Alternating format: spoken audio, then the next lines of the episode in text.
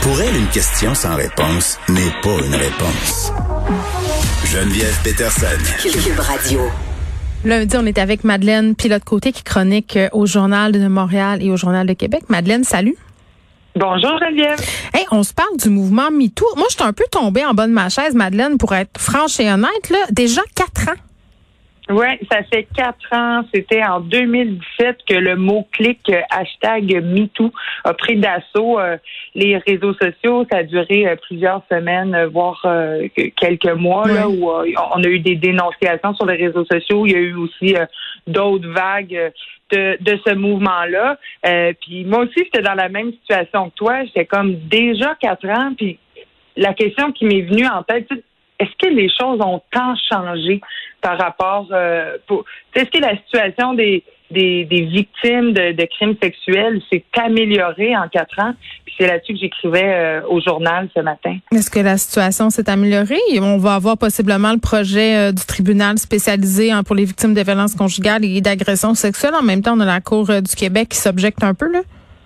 Oui, ben en tout cas, moi j'espère que ça va voir le jour parce que c'est nécessaire. Hein. On a vu plusieurs témoignages euh, dans, dans les médias euh, de, de femmes, euh, d'hommes, de, de victimes de, mm. de, crimes sexuels qui ne se sentaient pas nécessairement en sécurité dans notre système de justice constitué tel qu'il est présentement.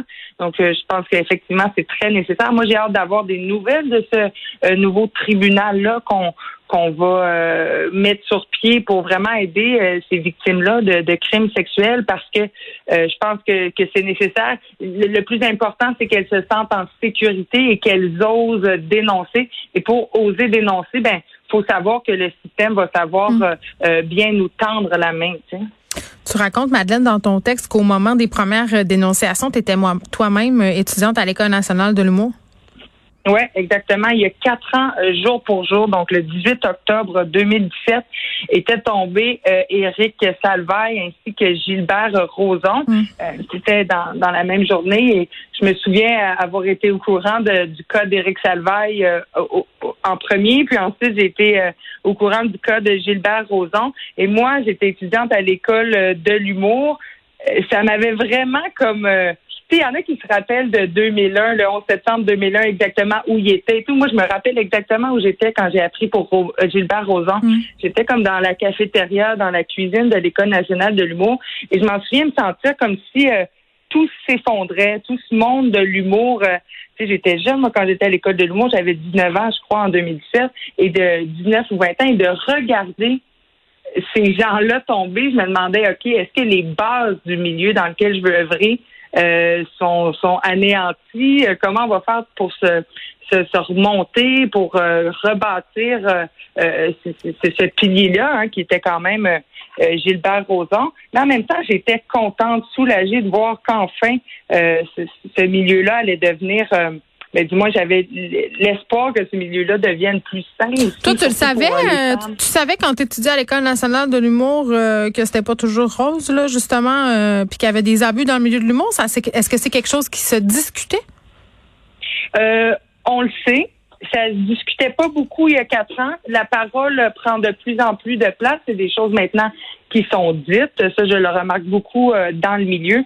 Euh, ceci dit, c'était, on était vraiment il y a quatre ans dans l'époque charnière. Le mouvement MeToo a vraiment aidé euh, les femmes puis toutes les victimes dans le monde, dans le monde de l'humour. Et c'était vraiment, moi, j'ai, je me suis sentie privilégiée d'être, dans, d'être vraiment comme aux, aux premières loges de, de, de ce mouvement charnière puis de de voir l'effet aussi que ça a eu sur les étudiants, les étudiantes à, à l'École nationale de l'humour, on savait que plus rien ne, passait. Puis je pense que ça, ça l'a aidé euh, des carrières, euh, ça l'a ça, ça l'a rentré dans la tête de certains étudiants, certaines étudiantes qu'il y a des choses qui ne passaient pas. Je pense que ça a vraiment jeté les bases pour un, milieu plus sain. Il reste encore du travail à faire, mais j'étais, moi, euh, remplie de ce beau euh, sentiment-là là, quand Gilbert Rozon est tombé comme quoi. Ben, Ça va peut-être être meilleur.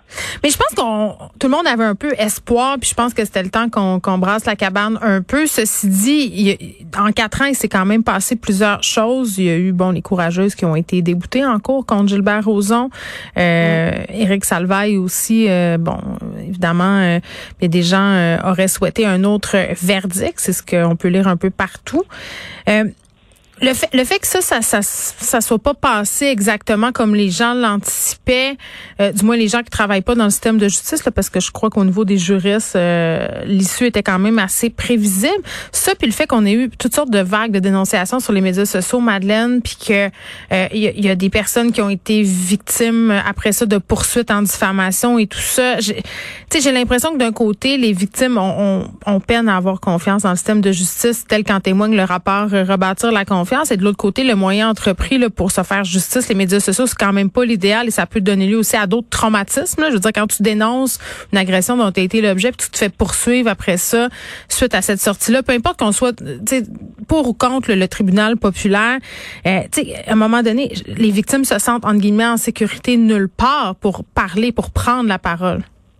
Mm-hmm. Mais c'est ce que je disais dans mon article à propos de ça, c'est que selon moi, ce que le mouvement MeToo a apporté il y a quatre ans, c'est de, donner une réelle voix aux victimes dans l'espace public.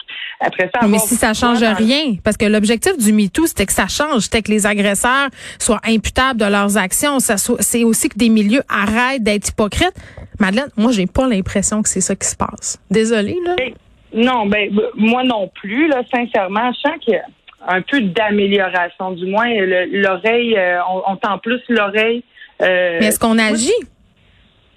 C'est souvent ça qui, qui est décrié, dénoncé. Je pense que là, on est vraiment dans l'étape. Bon, moi, je trouve que ça va trop lentement à mon goût, puis on, devrait être rendu à l'étape d'agir et de, de, vraiment condamner ces comportements-là dans n'importe quel milieu, que ce soit au travail ou, ou venant de n'importe qui aussi. Ce n'est pas normal. Les entreprises en ce moment se dotent de toutes sortes de politiques là, pour écouter justement les, les employés qui sont victimes, euh, soit de harcèlement ou qui ont été victimes d'agression. Mais après ça, quand vient le temps d'agir, c'est beaucoup plus compliqué que ça, madame. Puis c'est pas normal qu'en ce moment, après tout ce qui s'est dit à l'échelle planétaire, le MeToo, c'est un mouvement planétaire, qu'il y a des jeunes femmes, des jeunes hommes, euh, puis des gens là qui ont vécu des agressions il y a des années là qui sont rendus à 70, 80 ans, qui prennent la parole sur les médias sociaux parce que c'est le seul espace qu'ils jugent ok pour le faire. C'est pas normal.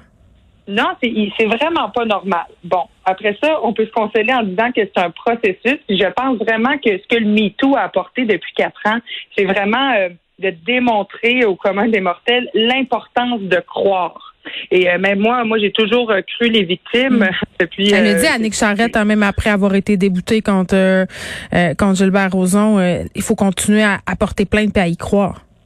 Oui, exact. Donc, je pense que c'est vraiment ça qui, a, qui, a, changé. On a moins tendance, ben, dans mon dans mon entourage, de ce que j'observe, après voir si ça a vraiment changé dans tous les milieux. Mm. Mais on, on n'en voit plus là, des, euh, des, des, phrases comme Ah, ben c'est parce qu'elle est habillée comme ça qu'elle s'est fait faire ça. Ou Ah, c'est parce qu'elle a telle attitude ou euh, ouais, les gens, les gens savent qu'on peut plus le dire publiquement. C'est ça qui a changé. Les gens ne le disent plus publiquement, les gens le pensent encore. C'est ça l'affaire. Je, pense que oui, parce que si les gens ne le pensaient pas encore, on verrait des vraies différences dans les vrais. Euh, Exactement. puis dans les instances, puis dans, dans les processus. Et j'ai l'impression qu'on est encore loin de la coupe aux lèvres. J'ai l'impression que c'est pas ma génération qui va changer les affaires. Moi, je pense que ça vous appartient à votre génération euh, qui est peut-être moins marquée justement par ces biais puis par cette espèce de sexisme là, euh, qui est bon, je vais dire le gros mot systémique. Ok. on change de sujet, Madeleine, avant que je m'emporte puis que je reçoive des courriels d'auditeurs qui me traitent de woke.